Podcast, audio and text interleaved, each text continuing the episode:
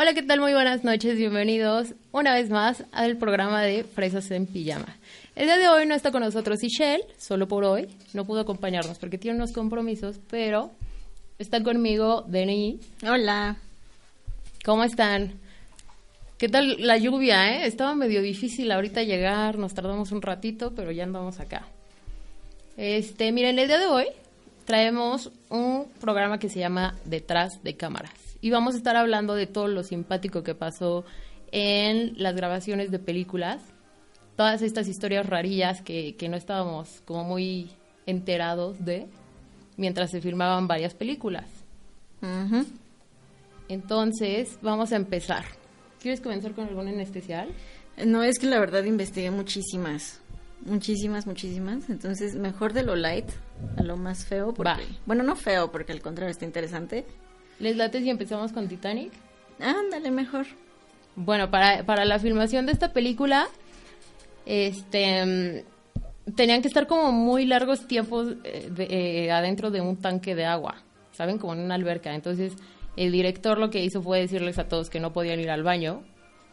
Y muchísimos se hicieron del baño ahí en, en grabación mientras estaba muriendo Jack y así todo el drama que traían.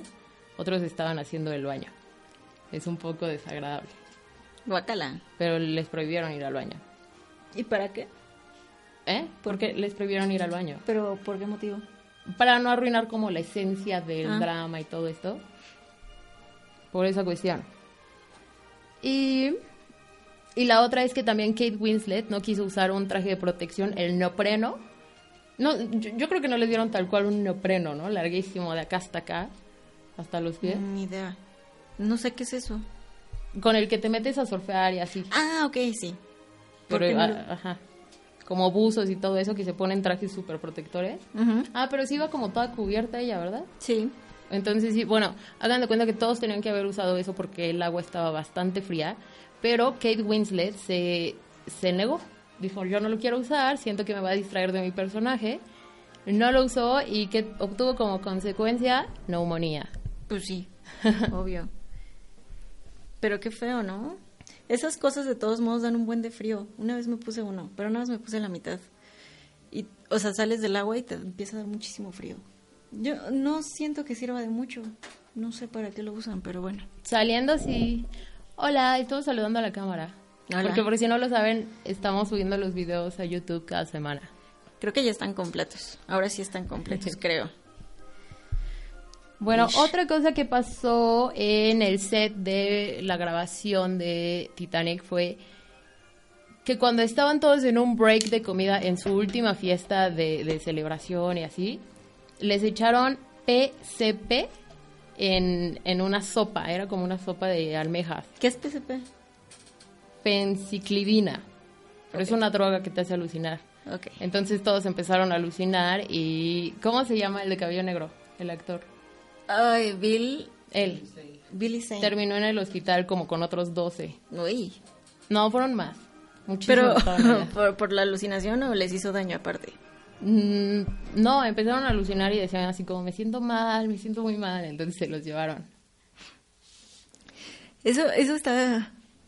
Bueno, no, nunca había oído de algo así. Que los drogaron. Escuché cosas de Titanic que, por ejemplo, estaban parados, ¿no? O sea, que nunca nadaron, que fue grabado en Rosarito, Tijuana. ¿Neta?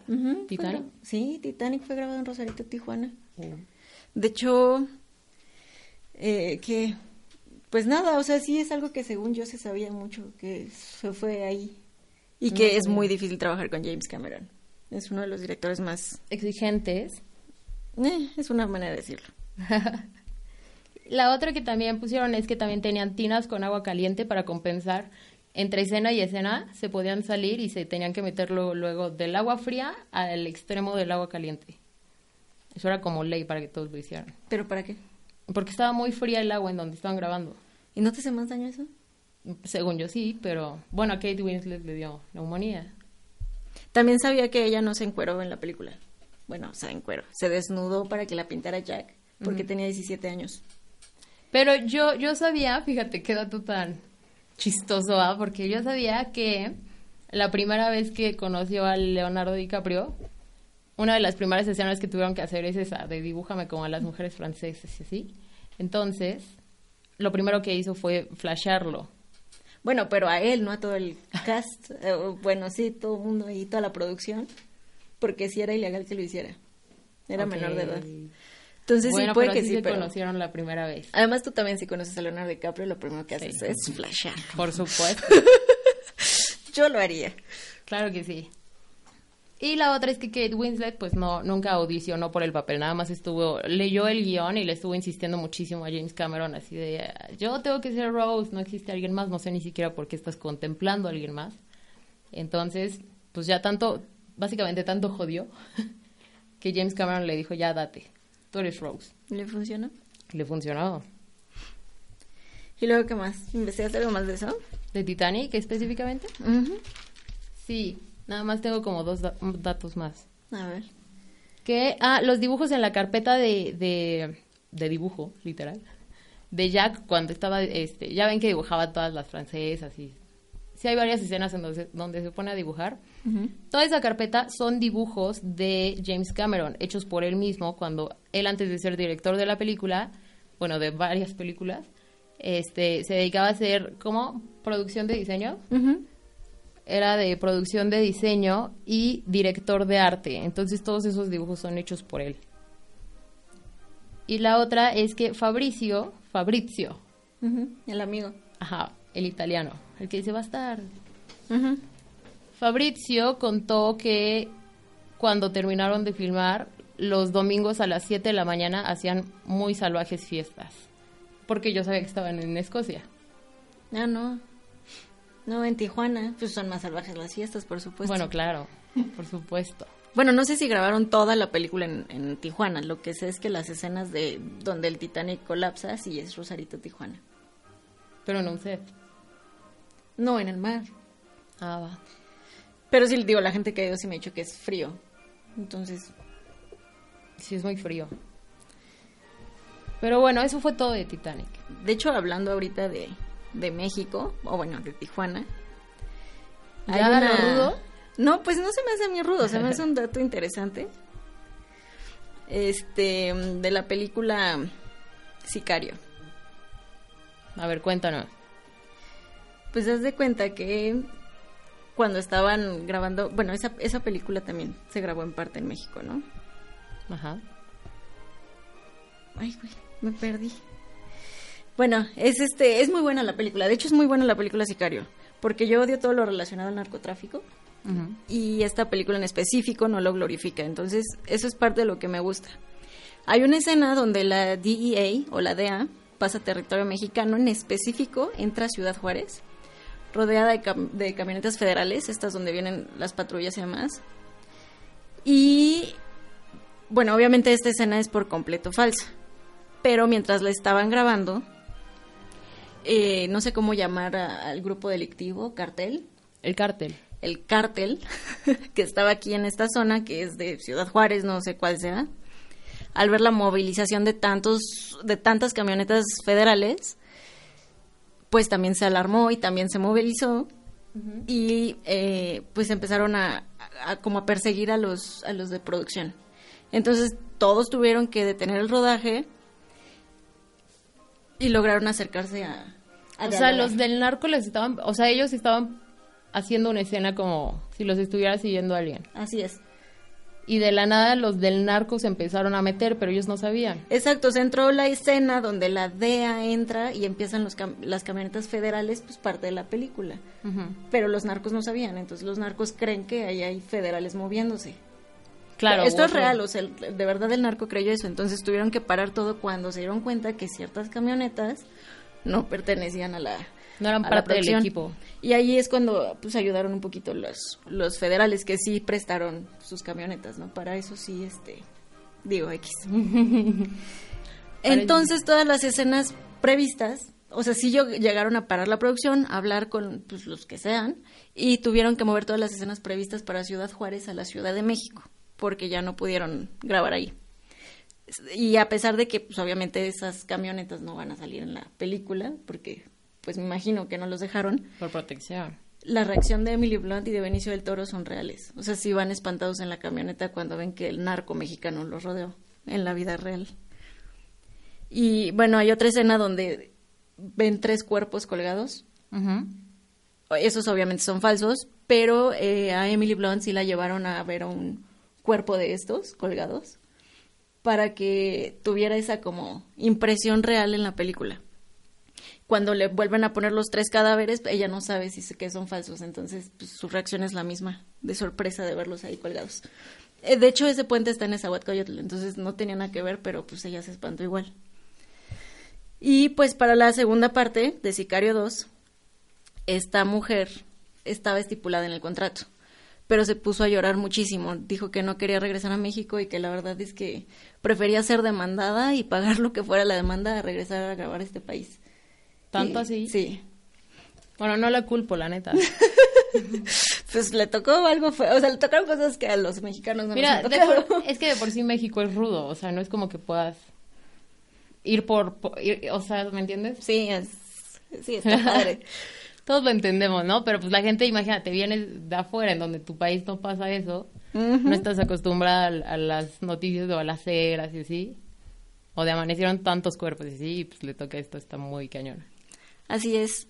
Y de hecho el director le dijo que no había problema, que no tenía que haber demandas ni nada, que se entendía su situación y tranquila. Nada más le aclaró que ya no iban a grabar en México por cuestiones obvias. ¿Y ni así quiso? No, ella ya no quiso. Bueno, de por sí la, la película es de eso, de narquillos. Sí, igual y se malvibró. Además empezó a grabar después de dos o tres meses de haber dado a luz, entonces igual y todavía también estaba sensible. Claro, y la depresión postparto, Ujú. qué rudo. Bueno, es un dato de por qué México es mágico. Sí, también supe que Emily Blunt, ter- terminando de hacer la, la película de Sicario 1, se fue al psicólogo, ¿no? Que sí estuvo como en terapias muy rudas. Sí, porque fue, o sea, tuvo que ver algo con su depresión posparto que le dio y luego pues ver cuerpos y todo en México, que además por el realismo que a veces buscan los directores, no decirle, la traumaron muchísimo. Sí, esos directores son tremendos, oigan. Hacen cada cosa para que la gente tome actuaciones de verdad, que son medio rudas. Hola, Monse, nos está saludando. Monse. Hola, Monse. Hola. Víctor. Hola. Qué gusto que nos escuchen. Bienvenidos. Pues sí, vaya, eso es algo, ¿no? Y digo, no sé, porque por el tema, aquí también podemos hablar de que es, sí es cierto abuso hacia los personajes, ¿no? En específico, en este caso sería Emily Blunt. Digo, a los, a los actores. Sí Yo digo que sí, porque sí hay varias películas que de hecho vamos a hablar de ellas, de cómo los directores hicieron cosas un poco extremas y no, no les avisaban o les decían que mentiras para que los actores realmente actuaran pues sorprendidos, enojados, de miedo, bla, bla, bla, ¿no? A mí sí me parece como una falta de respeto. Pues sí. O sea, no se me hace tan cool. Pero al final yo no soy actriz, no sé cómo sea la vida de los actores. A lo mejor no lo hacen bien y pues ellos tienen que llegar a, a tanto extremo, ¿no? Pero es la, la Pero es- delgada línea. Es muy común. O sea, es totalmente común que pase eso. Por ejemplo, a Drew Barrymore. A Drew Barrymore es una de ellas. Sí, Steven Spielberg no le dijo, en primero que E.T. iba a estar donde estaba ella, ¿no? Hay una escena donde ella entra y ve al marcianito y pues ella no sabía que estaba ahí. Entonces el espanto, o sea, el susto que le da es, es real, ¿no? La niña se puso a gritar. Y durante toda la película, todo el cast, incluyendo el director, le hicieron creer que E.T. era real. Entonces cuando se muere, la niña de verdad está llorando. O sea, de verdad es una niña llorando Que por le su amigo que el murió. corazón. Eso es cruel. Eso es cruel. Y luego Macaulay Culkin Sí. en Home Alone, Joe Pesci no habló Mi con pobre él. angelito. Ah, bueno, perdón. En Mi Pobre Angelito, el actor Joe Pesci no le habló durante toda la película para que de verdad le tuviera miedo. Sí. Le gritaba y lo espantaba y en, en- hay una escena donde le muerde el dedo y le sacó sangre. Lo mordió de verdad. Sí, o sea, lo nada más veía para atacar y así. No es sorpresa que los dos sean drogadictos, ¿no? Que, que tengan adicciones. Él porque se arrepiente de haber abusado de un pequeño morro. ¿Quién? ¿O quién, quién es drogadicto? A Drew no, Barrymore. Drew Barrymore y Macaulay Culkin ¿Qué? se volvieron muy mal. Sí, Drew Barrymore incluso estuvo en clínicas. A los 13 años ya Ah. era drogadicta, alcohólica y no sé cuántas Bueno, cosas. pero también la vida que les llevan, o sea, los, los chiquillos que son actores, como Lindsay Lohan, ¿cuándo has visto que alguien salga bien de ahí? Con todo respeto, o sea, los traen en horarios súper pesados, en una vibra bastante heavy. ¿Traes la información de Shirley Temple? Sí. ¿Quieres que la cuente ya? Sí, pues ella también fue niña actriz. ¿Ya lo rudo de una vez? No se Bueno, me hace tan bien. rudo. Les voy a contar una historia. Ah. Esta es una actriz de aquellos años de, de los 30. Se llama Shirley Temple. O sea, Shirley Temple. y fíjense, ella, bueno, había un agente de Hollywood que la descubrió cuando ella tenía cuatro años. Esto fue en 1932. Solo tenía cuatro años y quedó seleccionada para un programa llamado Baby Burlesques. O sea, de burlesque De bebés. de bebés. es en serio, es en serio. Así de mal estaba la, la serie. antes. ¿Estaba? La televisión antes, pues... Es que ahora por lo menos ya se denuncia Lo todo. ocultan, pero... Pero bueno, la contrataron así, ay, me encanta, está súper linda, vamos a llevarle un programa. Los pequeños burlesque, básicamente, ¿no?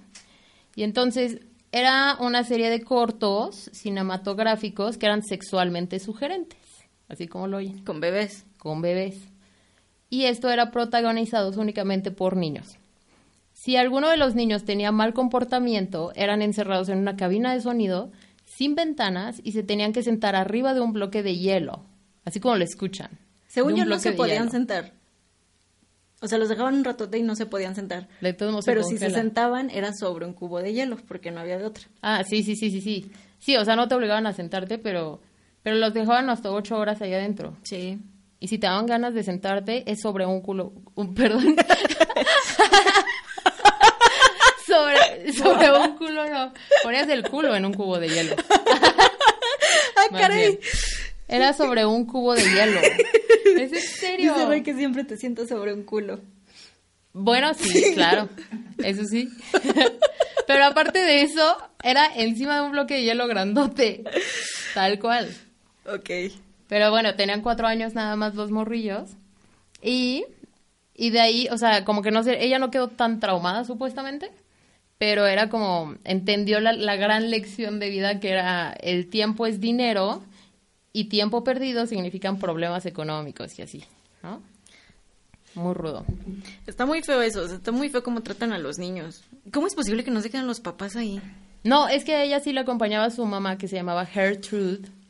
Y decía, eh, o sea, ella hasta el final de, de sus días, porque falleció en el 2014, pero hasta el final de sus días ella dijo que, que Gertrude simplemente, pues es que imagínate, o sea, son 1932, ¿no? O sea, ¿qué pasó antes de eso? La Primera Guerra Mundial. Ujú. Tú no sabes lo que vivió la gente para también estar tan panicada por el dinero y cosas así. Es muy común que, que los papás tomen acciones medio rudas. ¿Y este chico qué? ¿Qué, qué, qué? Es que dice Víctor, ah, caray, eso sí me interesa. Y Montserrat dice que te traiciona el subconsciente. Todos nos dimos cuenta de eso. te sientes sobre sí, el culo. pero no me quiero distraer. Luego hablamos de eso. Ese es otro tema. Ese es otro tema. No, bueno, total que esta chavilla, Shirley Temple, Temple, Temple. Temple, bueno, su infancia fue inexistente y en las noches su mamá le hacía 56 rizos perfectos para, porque al día siguiente tenía que actuar de, en Ve, sus o sea, ve burlescos, eso. así.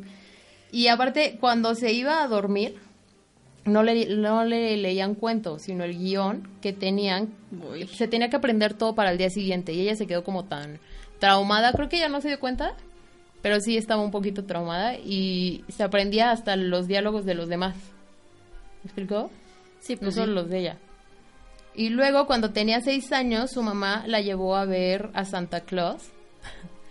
Y Santa Claus mejor le pidió un autógrafo a ella que ella pedirle los, los juguetes y así. Entonces dejó de creer. Ay, ve, qué mala onda. O sea, eso es mala onda. Pues es que es la vida que llevan. No, pues sí, pero eso no le quita que esté mala onda. Pero, y luego en 1939, una mujer la intentó asesinar bajo el argumento de que Shirley le había robado el alma a su hija de 10 años y la única forma de liberarla era matando a la actriz, ¿no? Típico. Súper típico. De hecho, bueno, eh, Shirley Temple era como muy linda. Entonces sus personajes eran como de una muñequita que actuaba. Y un dato que nadie me pidió, pero pues por supuesto que tengo que hablar de eso, ¿verdad? Es que a la reina Isabel le decía así, bueno, tuvo un tío que renunció, ab- abdicó al trono. Y su tío se refería a ella como la Shirley Temple. Porque, bueno, él asumía que no iba a ser reina ni nada porque era muy linda y era una niña como así, como muñequita, entonces así le decía. Para él, era- bueno, para ellos era muy ofensivo decirle así, pero Quienes no ubiquen a Shirley Temple, era Ricitos de Oro. Sí lo ubican, ¿no? Bueno, niña chiquitita, la primera de Risitas de Oro. Chiquitita. Y, y Anita la huerfanita también era, ¿no? Shirley Temple. Ay, no sé. Sí, era Anita. Creo. No estoy segura, la verdad, pero... La verdad, eso sí no. Pero bueno, su, su talento o, o lo, para lo que, que la querían era para dar una buena imagen. Muy tierna y así. Y luego, checa este dato nada más. Existía el rumor, cheque nada más, esto está medio perturbador, ¿eh? Existía el rumor de que no era una niña, sino una enana disfrazada, ¿ok?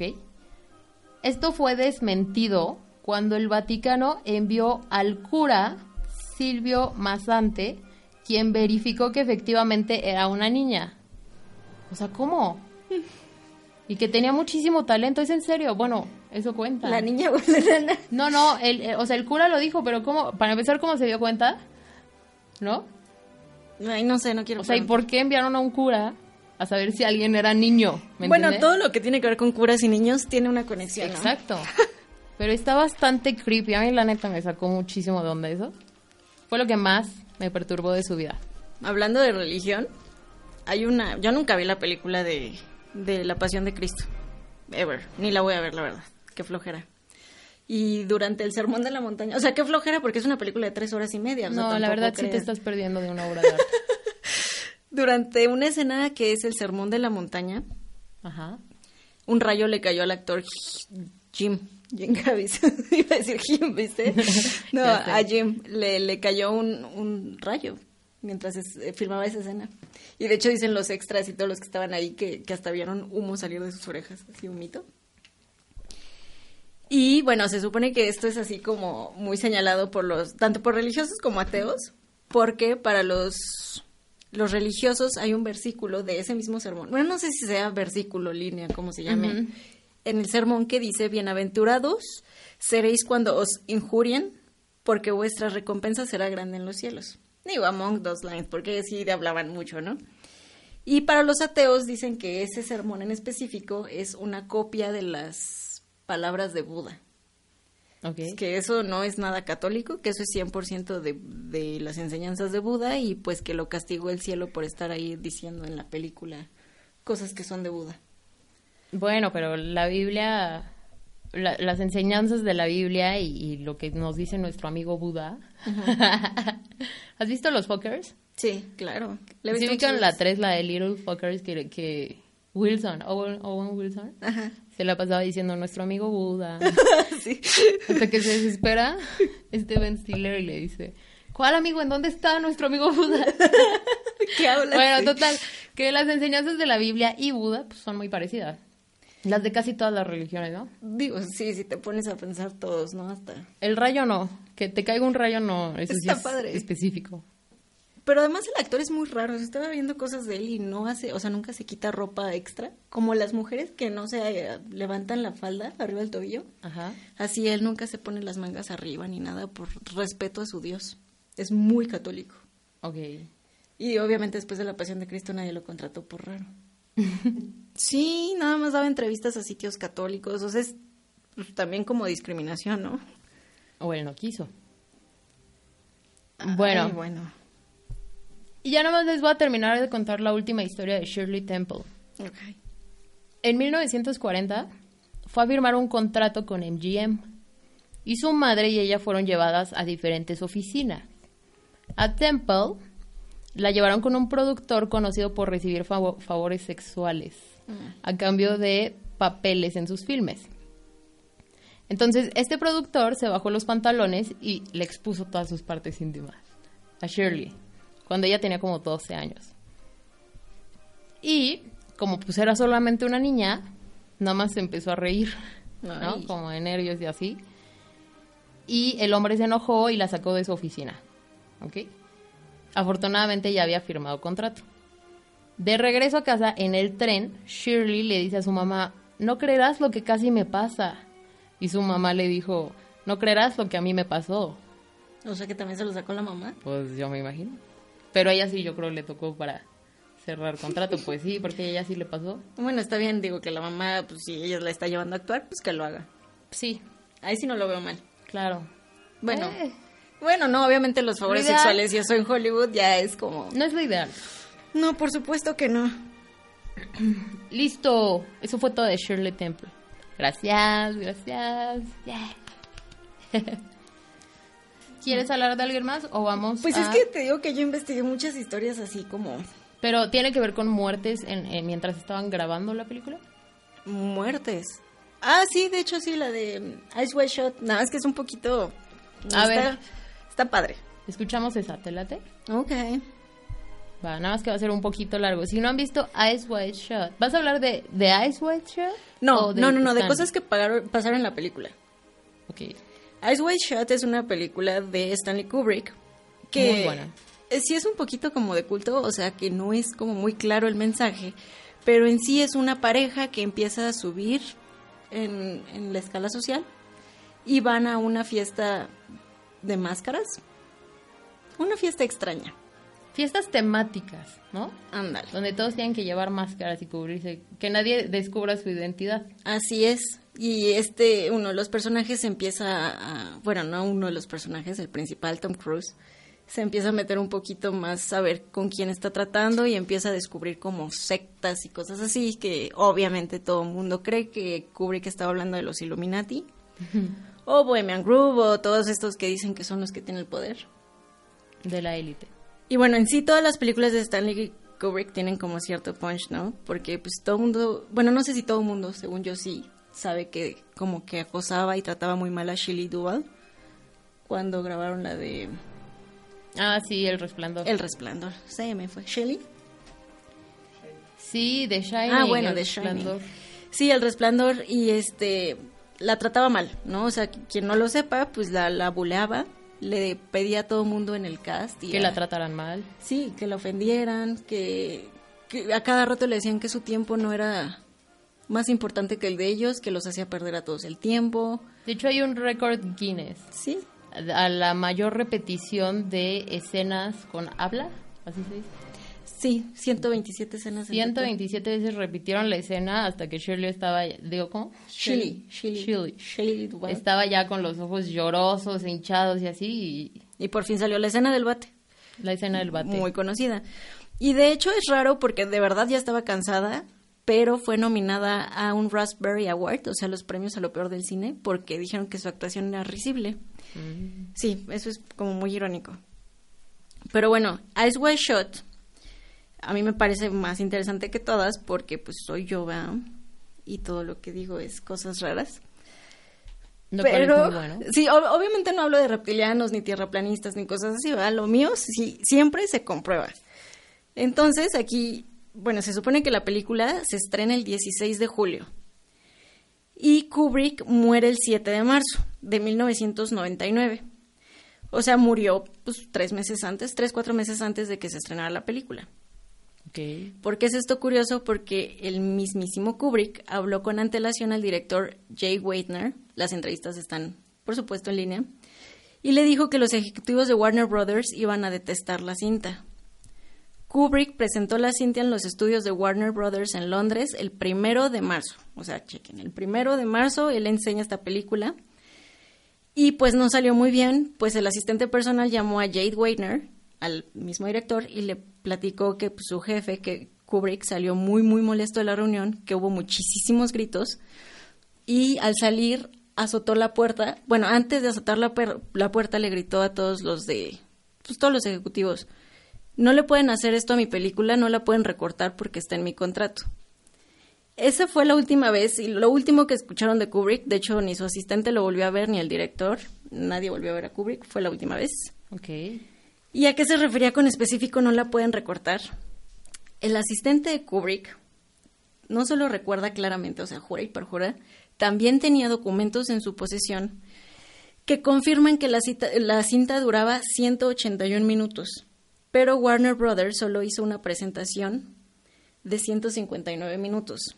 Se perdieron 30. 24 minutos. O sea, es un hecho que faltan 24 minutos de esa cinta y este, pues eso puede ser una escena entera, ¿no? Sí. De hecho, hay un buen de películas que les cortan. Obviamente, cuando ya editas y todo, pues a todas les cortan. Pero aquí como que llama la atención que Kubrick especificara la última vez que lo vieron que no le podían recortar a su película. Y mm, Bueno, sí, te digo, es de culto, es interpretativa, pero se supone, o bueno, existe la teoría, que es una sola teoría, que si existieran esos 24 minutos, toda la película en general... Tendría sentido. Exactamente, sería ya algo específico. Sí lo creo, porque la verdad tú la ves y es como que al principio está súper bien, todo, todo, todo va bien, y la última escena ya es como que literal se ve como...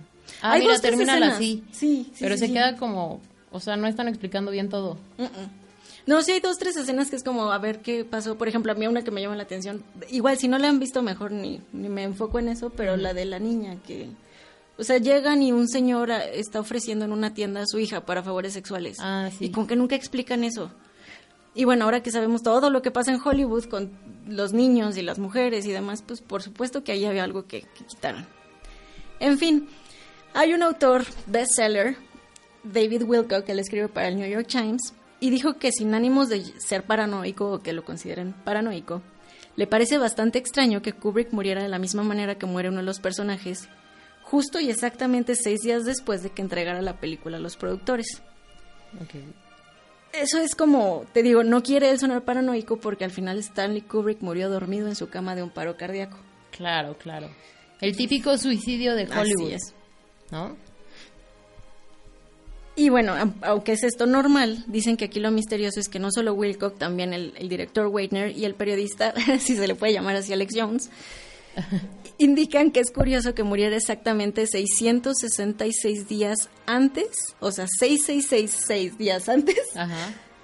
de el primero de enero del 2001, fecha en la que empieza la película Odisea 2001, también dirigida por Kubrick. Y Pero eso del 666 no es nada satánico, ¿cierto? no, bueno, depende. O sea, si es simbolismo y es cierto que todas estas sectas y demás utilizan simbolismo, pues claro. Pero que es más como de numerología, etcétera, ¿me explico? Yes. No es como para que lo tomen como paranoia total. Hay un comentario. Ay, perdón. A ver, yo lo veo, tú Aquí sigue está. Dice Vic que sobre muertes un superactor que se llama Flavio Peniche mató a un extra durante la filmación de una película y apenas en el 2007 terminó de pagar su condena. No digas, ¿qué película era, sabes? ¿Sí fue película? Flavio Peniche, me suena. Tenemos varios así, varios datos así, pero ahorita los contamos. Ah, bueno. Regresando, se supone, y digo, otra cosa que también pueden ver es que en las entrevistas que le hacen a Nicole Kidman y a Tom Cruise, que son, eran pareja en ese momento y durante la película pues, son los principales, es que los dos están como muy nerviosos.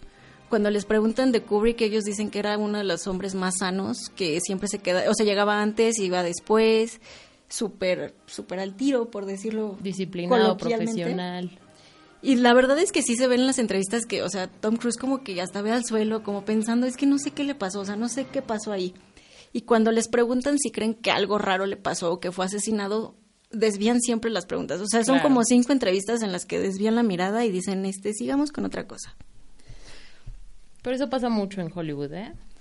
Jim Carrey, Ay, Jim Carrey también. Bruce Willis también se ve así como, "Ah, no, no, no voy a hablar de eso. Hay varios. Y bueno, ya hay teorías que ya no son comprobables, ¿no? Esto todo hay entrevistas, hay datos y demás. Lo que ya no es comprobable es este el por qué, ¿no? O sea, el motivo del por qué a los ejecutivos de Warner no les gustaría tener um, Una escena tan Sí, explícita. o por qué les hubiera molestado. La película se supone que se basó en la novela Trump Novel de Arthur Schnitzler, Schnitzler, la cual trata sobre una pareja que experimenta una fiesta similar con el Upper Class Society de Austria. Ok. O sea, pues no sé, la High Society. La elite, Ándale. la élite empresarial. Y bueno, obviamente es terriblemente similar, pero también a un baile muy conocido que se realizó en 1972 en el Fer Chateau por la familia Rothschild, por eh, No específicamente... ofendas a nadie, por favor. no, no, no, claro que no, no ofendí a nadie. No, ya sé. ¿Por qué? Por tu nombre. Ah, bueno, el Fer Chateau es el castillo Ferré eh, de Guy y Elena Rothschild. Ok. eh, en los- París, Los sí. bellísimos Rothschild. Todos Saludos a los Rothschild. Más bien aquí es como yo, si por mí fuera y me dejaran, yo hablo todo el día de conspiraciones. La verdad es que sí me tienen que detener. Entonces, Ahí es mejor. Si ustedes quieren que hablemos de eso, yo con todo gusto traigo todo lo que tengo de información. Yo también. Pero si no, pues ahorita ya le paro, no voy a hablar de eso ahorita. Ahorita es sobre las pelis. Ajá. Bueno, por otro lado, la persona que baila con Nicole Kidman, su personaje Alice, se deja seducir hipnóticamente por Sandor Savost, que es obvia referencia al fundador sacerdote principal de la iglesia satánica, para mí, el grande, Anton Sandon LaVey. Claro. Otro personaje que incluso es británico presenta a Noala Windsor. Y te dice, ¿Do you know Noala De los Windsor? Windsor. Por supuesto que es de los De los Windsor. Windsor. Por supuesto. Y la chica, te digo, también es inglesa, ¿no? Una de las máscaras que se utilizan en el ball, todos traen, o sea, en el ball todos traen la máscara. Una que se enfoca y que incluso se acerca a Tom Cruise para hablar de frente, o sea, que veas quién es, Ajá. dicen que es el comediante Bob Hope. Un comediante ya, ya viejo. Ajá. Sea o no que actualmente se utiliza o sigue existiendo el- la programación MK Ultra, de nuevo, si quieren que hablemos de eso, por favor. No, sí, seguro vamos a hablar del MK Ultra. Obvio. Lo máximo en la vida. Bueno, pero de nuevo, no hay, no hay algo que compruebe que aún se sigue utilizando, pero sí fue util- utilizado de 1953 a 1973 Fue un proyecto hecho por la por la CIA y se desclasificó en el 2001. Eh, desclasificar incluía papeles y videos. En varios videos los torturados señalaron a Bob Hope como su captor o su dueño. O sea, le decían, mi dueño era Bob Hope. Claro, el amo. ¿no? Así es. El que los controla mentalmente con hipnosis y todo eso. Así es. Entonces, bueno, en todas las producciones de Hollywood, todo está muy controlado. O sea, es raro que tú veas algo en el fondo que no estuviera ahí a propósito. Ok. Con Stanley Kubrick, eso es otro nivel. O sea, él era conocido por ser ob- obsesionado con los detalles. Sí, era como algo así. Todo lo que ves en sus películas tiene un porqué. Así Todo, es, entonces todo. ver a alguien que se parece a Bob Hope es como, no. Eh, de nuevo, ahí hay algo que falta con lo del MK Ultra y los Kitty Programming. Ajá. porque pues, salen tigres, sale el rainbow, bah, es una Ah. película muy simbólica, ¿no? Todo eso va y tiene que ver con el MK Ultra. Y al final no solo utilizó, o sea, te digo, lleva tanto al fondo esto, todas sus investigaciones y demás, que incluso contrató a Nicole Kidman como la principal. Hace unos años, una joven australiana fue secuestrada y violada por líderes australianos. Entre ellos estaba el psicólogo y bioquímico Anthony Kidman, el papá de Nicole Kidman. Entonces, Stanley Kubrick contrata a una actriz relacionada directamente con toda la élite. Ay, sí, yo una vez escuché un rumorcillo de que ella había hablado sobre todos los Illuminati y así. Y que por eso ya no la contrataban tanto. Oh, bueno, pues su papá estuvo ahí, entonces en medio del escándalo fue cuando él contrató a Nicole para que, porque sabía que su familia estaba conectada con todos estos. Wow. Hay referencias, te digo, al arco iris, al MK Kitty Program. eh, O sea, cuando se disfrazan de gatitas y que el animal print y que el- los gatitos y así, no siempre es como por moda o pregúntense nada más por qué empiezan estas modas, quién las impone, ¿no? Siempre son los de hasta arriba. Entonces todo eso, Ariana Grande, todas ellas que tienen las... Pues de hecho Lily Allen, Britney Spears, todas, todas las cantantes, normalmente tienen estas fotos o estos vestuarios así, y es porque dan a entender que ellas son parte del MK Ultra o que a ellas les hicieron, pues cierto, control mental, ¿no? Y para, sí, ya vi. Y para aventarse este... Comentario de Víctor de Bob Esponja de bestia francesa, perdón. Ah, bueno, este. Víctor nos dijo que que es una película de bajo presupuesto en donde en donde Flavio Peniche mató a un extra durante la filmación de una película y se llama es, es una película de bajo presupuesto y se llama La venganza de la lacrana. Ah, caray. Ok. y que esté el video también, porque lo estaban filmando en ese momento, y fu- al parecer fue una pistola de utilería, que no era tan de utilería. Claro. Hay varias así, ahorita te las contamos. Bueno, digo, ya es para el final, ¿no? Te digo, como todos iba a los detalles, incluso se cree que el título Eyes Wide Shut se refiere a que literalmente te está dando instrucciones de que abras bien los ojos durante toda la película para que veas todos los detalles que él puso. Y bueno, viendo que todo lo que pasó alrededor de la película después, pues sí, sí está como interesante. Claro. Pero eso es todo lo que tengo de conspiraciones y demás, porque también luego me clavo y no. Y el programa es de Me cine. clavo en la plática porque sí, no se va a oír eso. Oye, ¿se llama Con los ojos bien abiertos? Así es, en español se llama Con los ojos bien abiertos. La traducción fue la misma, al menos sí lo respetaron. Tienen que verla. Y obviamente el álbum de estas fotos lo vamos a poner en un ratito en Face. En Facebook de las fresas en pijama. Síganos en todas las redes sociales. ¿eh? Estamos en Instagram, en Facebook, en YouTube y en MixLR. En YouTube y MixLR nos, nos encuentran como Pozoye, porque somos de la familia Pozoye. ¿Va? En YouTube es Pozoye Podcast. Y en Instagram y Facebook es Fresas en Pijama. ¿Vale? Síganos, denos like, campanita, ya. Sí. Bueno, total. Campanita. Eso dicen. Ah, sí. Los Nunca le he youtubers. dado la campanita, ni siquiera sé dónde está. Pero la voy bueno, a buscar. Stanley Kubrick es muy bueno, ¿eh? Sí. Sí, no, bastante uf, cañón. creepy. Y que las subamos a Twitter. Va, al rato las subimos a Twitter también. Miren, hablando de actores que murieron en el set de grabación, ahí les va uno. Brandon Lee, el hijo de Bruce Lee, estaba grabando eh, la película El Cuervo cuando recibió un disparo letal de una pistola Magnum 44. La bala debía de ser de fogueo, pero por extrañas circunstancias resultó ser auténtica. Esto ocurrió ocho días antes de terminar la película y se, comple- se completó todas las escenas con un doble y unos efectos especiales que estuvieron ocupando para ponerle la cara o cosas así. El metraje de la toma fatal fue quemado personalmente por el director Alex Proyas. Y el actor que disparó se llamaba Michael Massey y él quedó traumatizado y dejó el cine por un año después de que pasara eso. Pues imagínate que maten a alguien enfrente de ti cuando O que estás tú lo actuando. mates. Eso está peor. ¿verdad? Sí, porque muchas veces pasa eso de que tenía que ser de utilería. Pero además la bala no era real. O sea, tengo entendido que no era una bala como tal. La de él sí. No, que sí era como prop. O sea, que al final lo atravesó y todo, pero que no era una bala real. Ah, ok. Que era como, o sea, no, sé de qué material están hechas las balas. Bueno, bueno, De paja. claramente es de paja. No, no sé, pero me imagino algo así. Bueno, y luego está Roy Kinnear, que él es de los mosqueteros. Estaban haciendo la película de 19 1989, El retorno de los mosqueteros, Ándale. Así se llamaba.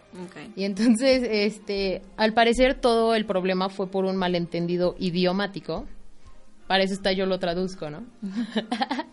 bueno, no se habían, no se habían entendido bien, este, en diferentes idiomas. Entonces estaban grabando en España y el equipo técnico español malinterpretó las instrucciones y limpiaron con agua una calle del set justo antes de filmar. Entonces en la escena los protagonistas llegaban eh, encima de, bueno, montando al caballo. Entonces el caballo de Kinner, como estaba mojado el, el suelo, pues, se resbala, se cae y, y lanza al actor por el suelo. Ouch. ¿no? Sí. Entonces como consecuencia se fracturó la pelvis, pero no se había muerto. Hasta de ahí fue trasladado a un hospital de Madrid y al día siguiente, el 20 de septiembre de 1988, se murió de un ataque al corazón. El director de la película, Richard Lester, era amigo personal del actor y acabó con su carrera como cineasta a consecuencia de este trágico suceso. Bueno, eso sí también se me hace como una exageración porque fue un error, ¿no? Pero eran muy amigos, entonces quién sabe. Bueno, continúo con otra. Sí. La otra que supongo que todos deben de conocer porque es como muy famosa y todo el mundo habla de esta. La del cuervo y esta es como las más famosas, ¿no? Sí. Se llama La Dimensión Desconocida. En inglés es The Twilight Zone. The Twilight Zone. Bueno, este era el actor Big Morrow, que eh, él es considerado el primer actor en morir en un set de filmación. Esto ocurrió el 23 de julio de 1982. El actor y dos niños asiáticos que se llamaban Mika Dean Lee, de 7 años, y René Shinji Chen, de 6 años, que en paz descansen, va, fallecieron en un accidente de helicóptero. El helicóptero estaba en el set de rodaje y se eh, hagan de cuenta que empezaron a... O sea, la escena tenían que cruzar ellos un, un lago muy grande, ¿no? Y atrás no sé por qué, realmente no sé de qué trataba la peli, me llama la atención, pero había muchísimo fuego, pirotecnia y fuegos y explosiones y bombas y así, ¿no? Entonces, este actor Big Morrow con los niños tenía que cruzar ese, ese lago. Así era la escena. Pero, chequen esto, tenía que cruzar el lago con el helicóptero persiguiéndolos atrásito, ¿me entiendes? No entiendo de qué trata la, la peli, pero bueno.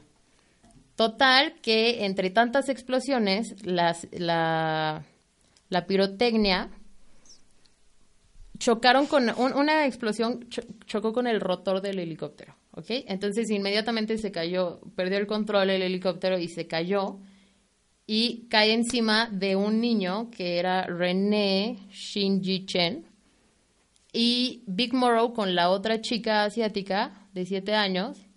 Este, a ellos los, los cortó la hélice. Como que cayeron ligeramente separados. Ajá. Entonces así fue como murieron inmediatamente. No hubo forma de, hacer otra cosa. Y los tripulantes que iban en el helicóptero resultaron ilesos. A ellos no les pasó nada. ¿Eh? ¿Qué tal? Horrible. Ya sé. Y eso, o sea, bueno, ahí sí se castiga los... Pues las acciones legales duraron casi 10 años, pero, o sea, no, no llegó como a mucho, nada más fueron como que regularon todo lo del set. Así, ay, no puedes grabar con helicópteros adentro, de cuenta. Mm. ¿No? Y el encargado de la pirotecnia no fue acosado de, acusado de ningún cargo. Ni acosado. Ni acosado. Me está traicionando el inconsciente, oigan. Bueno, ya, en la otra, ¿tienes una de muertes? Pues tengo de una asesina. ¿En el set? No, no en el set, pero en, o sea, bueno, por ejemplo, eh, Jordania, Líbano y Tunisia, bueno, no, Líbano y Túnez boicotearon la película Wonder Woman porque Gal Gadot no solo ha sido completamente abierta a dar su apoyo al ejército israelí por cometer la el mujer actual holocausto palestino, porque no hay otra manera de llamarlo, y ella fue una de las cabezas principales en la ilegal guerra israelita en territorio libanés en el año 2006. A quien le moleste lo siento, pero es cierto. Existe un tweet que obviamente lo voy a compartir. Bueno, lo he compartido muchas veces en mi tweet, pero bueno. Eh, donde se menciona la muerte de 300 niños y niñas palestinos debido a los bombazos israelitas en la frontera de Gaza. Y Gal Gadot contestó, bravo por las medidas del ejército israelita, estoy con ustedes. Entonces, bueno, digo, también es por algo la han boicotado y ha tenido que cambiar su biografía y dejado de apoyar a Israel porque sí le ha afectado en su carrera obviamente vamos a ser de los principales en no ir a ver su próxima película. Es una ex militar israelita. Ex militar israelita, Gal Gadot, la Mujer Maravilla. A una parte del ejército en Líbano en el año 2006. Y esa información sí está aún, ya no está en Wikipedia, pero sí sigue, en Wikileaks. o sea, sí es cierto que en Israel tienes que prestar, a partir de los 18 años, tienes que prestar servicios, seas mujer o seas hombre, a, a la milicia. Digo, porque siempre están en guerra. Entonces, muchísimas sí ubican que hay, hay fotos de militares israelitas y se ven súper guapas y así. Pero ¿por qué esa fuerza lo que tienen que hacer? No, no es esa fuerza. Natalie Portman se salió del país para no hacer eso. O sea, fuerza, fuerza no es. Es porque quiso y le gusta asesinar gente, o sea. O te puedes ir del país. También. Bueno, eso estuvo muy denso, Denis, por Dios. No, lo siento, pero tengo una posición muy específica con Palestina, entonces. Sí, aquí apoyamos a Palestina, ¿eh? pero bueno, este, muy interesante. Ok. La otra, les voy a contar de otra, otro que se murió básicamente en el set de una grabación fue Steven Irwin en el 2006, si lo conocen. Es el caza cocodrilos, el más famoso. fue a Australia a grabar un documental y pues de, de, alguna forma, o sea, ya conocía todo de los cocodrilos, pero pues le llamó la atención las mantarrayas, ¿no? Se metió al mar y dijo, vamos a investigar aquí, y pues se encontraron una mantarraya gigante de 8 metros, lo picó con su cola y... ¿Lo picó? Sí, lo picó. Lo picó porque estaba ahí muy cerca y pues lo mató instantáneamente. ¿Pero por qué tienen veneno? Tienen veneno, tienen un aguijón las mantarrayas. No todas, o sea, es que también si son chiquitas, pues no es la misma cantidad de veneno que... Eso sí la de él era de 8 metros. Ah, Hay lugares en donde te puedes tomar fotos con la mantarraya de mis por Dios. Sí, por eso, por eso digo, no manches, yo no sabía que tenían Entonces veneno. fue producción. Este, hay, ¿hay qué? Hay lugares donde te puedes tomar fotos con mantarrayas, ¿eh? Muy bonitas. Y hay unas que sonríen las mantarrayas. Se los vamos a pasar también en Facebook. Y la, el otro también es Red Fox. Así se llama el chavillo. El señorón. Red Fox. Era un actor de hace muchos, muchos años. Y él eh, era conocido porque siempre fingía ataques al corazón para salirse en una conversación. O sea, así actuaba. Entonces, en el 1991 estaba haciendo reír a todos en el set, estaban cotorreando, no sé qué, y de pronto le dio un ataque en el corazón, se tiró al suelo y todos decían, ay, mira, este es recábula. Sí. Todos decían, mira qué buena actuación, ya déjate de hacer, ya déjate. Y después de un rato se dieron cuenta de que no estaba jugando, que sí le había dado un ataque al corazón, pero eso se me hace un poco irónico, ¿no? De tanto que lo estuvo diciendo, No, pues sí. lo atrajo con la mente. Y falleció, Red Fox. Él tenía como 68 años. Ah, mira, dice Víctor que de hecho según son unas rayas y otras son mantarrayas. Entonces, que esa es como la diferencia. Ah, va, va, va, va, va. Esta fue una mantarraya, ¿cierto? Una grandototota. Manta, porque parecen mantas. Seguramente esa lógica. Por eso sabemos si son grandes o pequeñas. Por supuesto. Y luego tenemos también a John Eric Hexum, que tenía 26 años, y en 1984 le dijeron que se atrasaría la filmación por problemas técnicos. Ah, este fue mi favorito. Le dijeron, oye, se va a atrasar la, la filmación por problemas técnicos, no sé qué, y él dijo, osh, ya saben.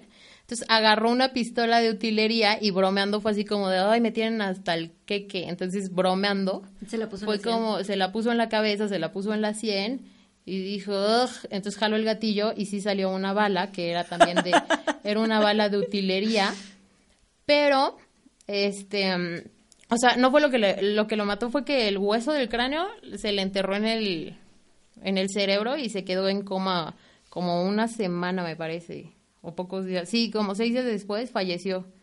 Falleció básicamente, pero pues, o sea, él estaba como de, ay, O sea, se suicidó, pero sin querer. Sí, Literal. sí, sí, sí, sí, sí, fue totalmente sin querer, fue por estar de quejumbroso. Digo, o sea, aparte ves, es ¿no? como algo súper casual, ¿no? Sí. Cualquiera lo podría hacer así de, "Ush, ya mátenme y se mató. Qué rudo, pero bueno. Se llama John Eric Hexum. Ya de hecho, ya mis datos ya no están hardcore, ya están súper relax. Ah, entonces déjame terminar con estos. Sí, ya sigue con tus asesinatos. Sí, puro asesinato aquí. Ya saben cómo es el programa, ya saben cómo es la dinámica. Aquí existe una ruda, una super, ¿qué? Paranoias, conspira, conspiraciones y Sí, sí estoy loca, sí tengo broncas ahí. Como que defiende mucho sus ideales y Eichel que es bien buena onda. ¿No? Saludos Eichel. Y luego está Harry O'Connor de Triple X, la película de Vin Diesel. Él es un era el, era el- el- Tanto así. él era el doble de Vin Diesel. Ok. Tanto así, fíjate. bueno, total que están grabando una escena y cuando el coche se avienta a un lago, ¿no? Es en esa escena en donde el doble fallece porque el cordón que lo estaba deteniendo se soltó. Entonces ocasionó que se estrellara totalmente con el puente, o sea, iba súper rápido y ¡tras! Entonces se murió instantáneamente. Y el director decidió dejar la escena y solo cambió el momento exacto. Sí. Perdón. No, no, pero cambió, no digas groserías, por favor. No, pero ¿cómo pones eso en la película? Pero cambió el momento, o sea, solo quitó el momento exacto del choque y pone una escena de Vin Diesel aventándose así en paracaídas y así. Sí se me hizo a mí también de mal gusto. O sea, todo lo relacionado con esas películas es de mal gusto, ¿no? Ya que salgan al cine es de mal gusto, pero respetando gustos, está súper de mal gusto eso. ¿Cómo crees? es lo más de mal gusto. Estás viendo el momento de muerte de alguien. Sí, pero era el doble. Dice, entonces no cuenta. No, no sé. No sé qué digan. No sé qué digan, la neta. Y luego está Oliver Reed, que es un actor del Gladiador. Él se fue a tomar después de estar, o sea, un día terminó de grabar, se fue a tomar a los bares de por ahí y murió por una congestión alcohólica, por tomar mucho en pocas horas. Entonces tuvieron que montar escenas con un doble para poder terminar la cinta. No. Y luego está Bruce Lee de 1978 en el juego de la muerte, el remake, supongo que así lo tradujeron, Game of Death Remake. Estaba grabando en 1973, perdón, cuando empezó a tener un dolor de cabeza muy fuerte y decidió dormirse, pero él no sabía que nunca iba a despertar. Así fue como murió. En la autopsia decían que fue un edema en el cerebro, pero ya sabes que las teorías, conspiraciones y demás nos cuentan de que, bueno, muchos sospecharon de que fue asesinado ¿De por una conspiración secreta de maestros de artes marciales. es en serio, no dudo que existan, o sea, si existe todo, pues claro. ¿Cómo se llama el que está peleado con Carlos Trejo? Que hace artes marciales y que... Arturo, Adame, ese. Adame, ese güey es de artes marciales, ¿no? Sí. Y ya ves cómo es, o sea, no dudas que... Pero no es de artes marciales, es un mamón. No, ya sé, pero pues ya ves cómo son de se que- conocen así. Bueno, total que esta era una secta secreta de, ma- de maestros de artes marciales y Claro. que lo mataron por haber revelado sus técnicas secretas. ¿Qué otra cosa podría ser? O que fueron, ya sabes, o sea, él, él era él, él era papá de Brandon Lee. Sí, ¿verdad? Ah, Sí. es que quería estar segura. Sí, sí, él era el papá de Brandon Lee, el que falleció en el cuervo. O sea, imagínense, como que hay una maldición en la familia. A lo mejor es una maldición, ¿eh? Porque también hay una teoría que dice que fue maldito. O sea, lo maldijeron y ya Eso es más creíble. Se fue a dormir y no despertó. Claro que es más creíble, o sea. Y luego está Heather Micha, la de Poltergeist, la niñita chiquita, que terminando la peli fue diagnosticada con una rara enfermedad y estuvo internada varias veces. Y ya cuando parecía que estaba mejor de salud, le dio un paro cardíaco y falleció a los 12 años nada más. A todo el cast, ¿no? Digo, algo más pasó. No me acuerdo exactamente qué, pero muchos del cast y de la producción fueron muriendo cuando, A ver qué puso Víctor. ya vimos reírse. según el rumor, le dio caratazos a Andrea Legarreta y le dijo, quítate, perra. Sí, ay, sí, sí, sí lo hizo. Hay un video en YouTube. Chécalo. Búscalo así, quítate, perra. Pues sí, eso sí, ¿no? Y total, ¿qué, qué estamos? Ah, eh, Poltergeist. Sí, que también pasaron cosas muy extrañas detrás de esa producción. Pero Sí casi pasaron. todas las películas de terror pasan, entonces. Ni modo. Qué pena. Pero sí fue raro eso. Y luego está Marilyn Monroe, que este, algunas, en la película de algunas cosas tienen que dar, tenía 36 años y falleció. Se fue a dormir también y falleció. Y nunca se terminó la película. Y las teorías dicen que fue un suicidio. Otros dicen que John F. Kennedy la mandó a matar. Y otros dicen que ella sabía mucho de las conspiraciones. De todo, o sea, todo lo que sabía John F. Kennedy se lo contó. Y como que la, la mataron para. Rematar, Ajá, remataron para que no contara nada. que la mafia china los mató. Eso dicen a. Bruce Lee. Sí, A Bruce Lee, que lo mató la mafia china. Otros dicen que fue los de artes marciales. los de artes marciales, otros dicen que fueron maldiciones y no sé qué. Pero sí, también dicen que estaba involucrado con la mafia. Sí, Agashi, falta Ishel. Hoy se fue, bueno, tenía un compromiso que, pues, que ella les cuente, ¿no? Pero ya tenía un compromiso, entonces ahorita nada más estamos Michelle y Denis. ¿Los de artes marciales también pueden ser mamones? Sí, pues Ah. claro, ve Alfredo Adame. Ah, claro. ¿Quieres que continúe o...? Ay, perdón. bueno, yo, yo sí encontré un dato muy, muy padre, muy interesante y que necesita que todo el mundo lo sepa, la verdad. Hay una actriz que se llama Jessica Chastain, no sé si la conocen, y si no, es un favor a sus ojos ver quién es ella, porque es una mujer guapísima, divina. Tiene unas piernas que... pff. Pero eso no es lo que voy a hablar. El dato. de mi lesbianismo. No, no, no, para nada. Sino que fue contratado para realizar una película, aún no tiene título. Y cuando ya finalizó las negociaciones, eh, recomendó a Olivia Spencer para otro papel. Eh, odio, de verdad odio, detesto hacer énfasis en esto. Ay, tú. Olivia Spencer es una mujer afroamericana, y tengo que especificarlo, es una actriz afroamericana. Octavia. Sí, Octavia Spencer. Ah. ¿Dije Olivia? Sí, dijiste Ah, Olivia. sí, perdón. Es que el corrector me cambiaba Olivia a Octavia Spencer. Como que me decía, ¿no es. Octavio o Oli- Olivia? Eso no existe. Sí, sí, sí. ¿Cómo que Octavia? Saludos a las Octavias. Entonces, bueno, esta mujer es afroamericana. Eh, en un momento dado, tanto Jessica como Octavia se pusieron a platicar y resulta que se enteraron que le ofrecieron cinco veces el salario más pequeño o más alto a Jessica que a, que a Octavia.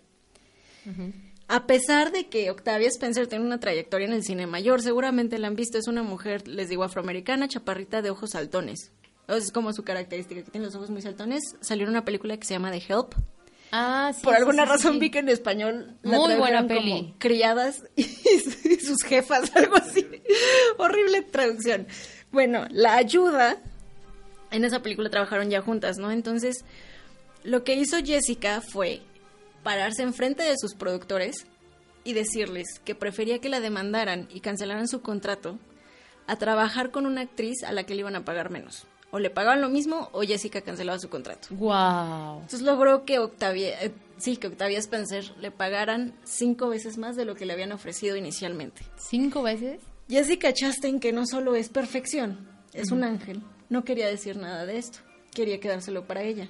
Pero Octavia lo puso en todas las entrevistas que pudo, lo puso en Twitter, lo puso en todos lados. Entonces, eventualmente Jessica dijo que lo que podían aprender de esto es que los actores, los hombres, hicieran eso por sus compañeras mujer, porque no es el único caso. O sea, cuando se filtraron todos los correos estos de Sony, Jennifer Lawrence, que es Jennifer Lawrence, quien no conoce a Jennifer Lawrence, se dio cuenta de que le pagaron cuatro veces menos que a sus compañeros. Christian Bale y Bradley Cooper, incluso Jeremy Renner, que no es principal, ganó las cinco o cuatro veces más que ella. Entonces digo, probablemente no tenga tanto que ver, pero sí, o sea, detrás del- de las películas le pagan menos a las mujeres que los hombres. Como en todos los trabajos, pero esa es otra historia, ¿verdad? Ese es un gran caso de girl power. Sí, de hecho, no solo de Girl Power, sino de un cambio de verdad, o sea, no estar hablando de... Más bien, o sea, hechos, ¿no? ¿Cómo podemos cambiar la brecha salarial? Así. Claro. Exigiendo Exactamente. y apoyando. Y bueno, digo, en cuanto a eso, también hay gente que se trata de excusar en el feminismo, como Dallas Bryce Howard, que quiso hacer todas las escenas de Jurassic Park corriendo en tacones, y hasta los productores le dijeron, es ridículo pensar que va a correr más rápido que un tiranosaurio Rex en tacones, güey. Entonces ella dijo, no, es que, o sea, como soy mujer y hablaron de mis tacones, y es como, no, amiga, hablaron porque es ridículo correr más rápido que un tiranosaurio Rex en tacones. Oh, Entonces vaya. sí, digo, acepto que no todo es por feminismo. En este caso de los salarios, sí. No, definitivamente no.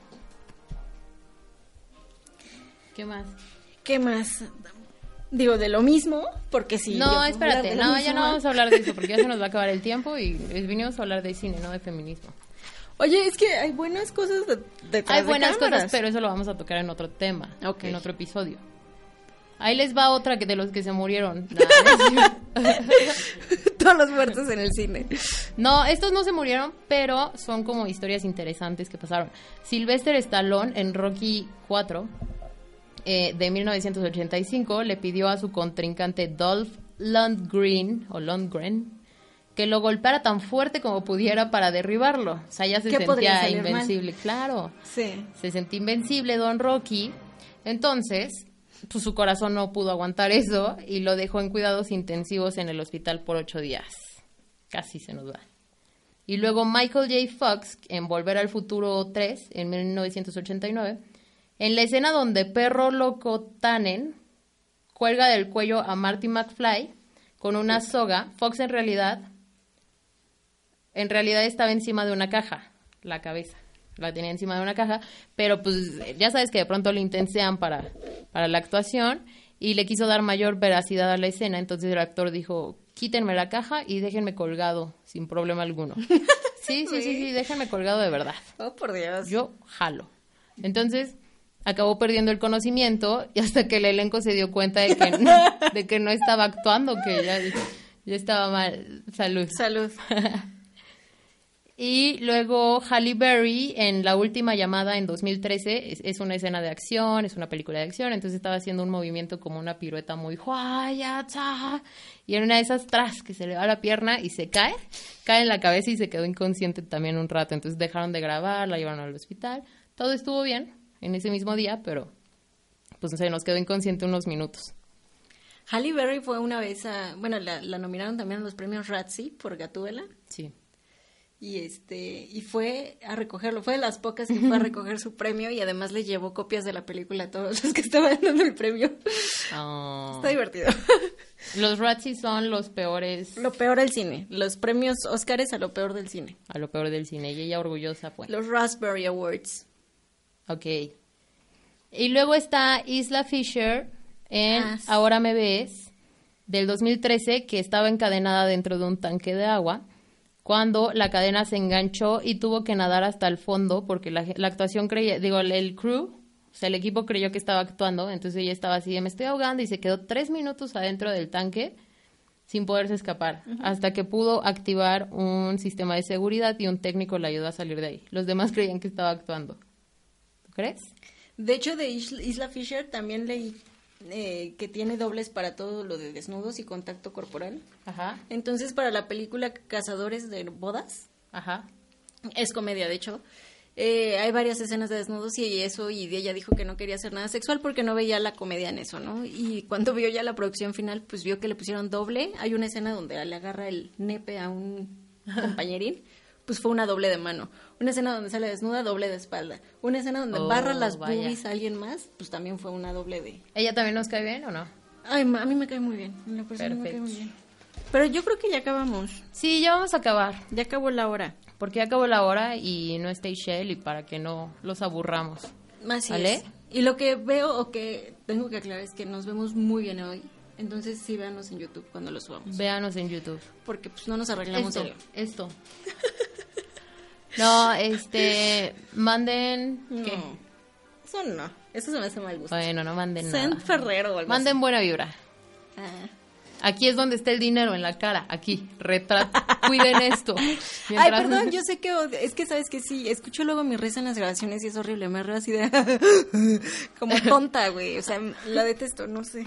No importa, a mí me dijeron que contagias la risa. Saludos cómo no. a Andrés Galván, a Monse, preciosa, a Vic, a Agashi, a Tijo Monster y a todos los que nos acompañaron, a Rodrigo también, Rodrigo. Rodriguín, ¿qué más? Bueno, ¿dónde se Todos ellos. Esperamos que hayan disfrutado. Esperamos que hayan disfrutado el programita y ya nos vamos a despedir. Los dejamos con un rolón. Nah, no es cierto, aquí no ponemos música. Pero pongan la que quieran. Ya no me voy a reír. bueno, ya. Manden buena vibra, les mandamos buena vibra, los queremos mucho. Oigan y manejen con cuidado porque está lloviendo y, Ay, sí. o sea, nos, no- nos, me incluyo, nos atontamos. Hay que ser más astutos a la hora de manejar, ¿no creen? Está guay, está el semáforo Con y se ponen enfrente como si fueran a pasar así de, sí, sí paso, no me importa que los demás que llevan cinco minutos esperando se queden. Nos quedamos tres Son veces.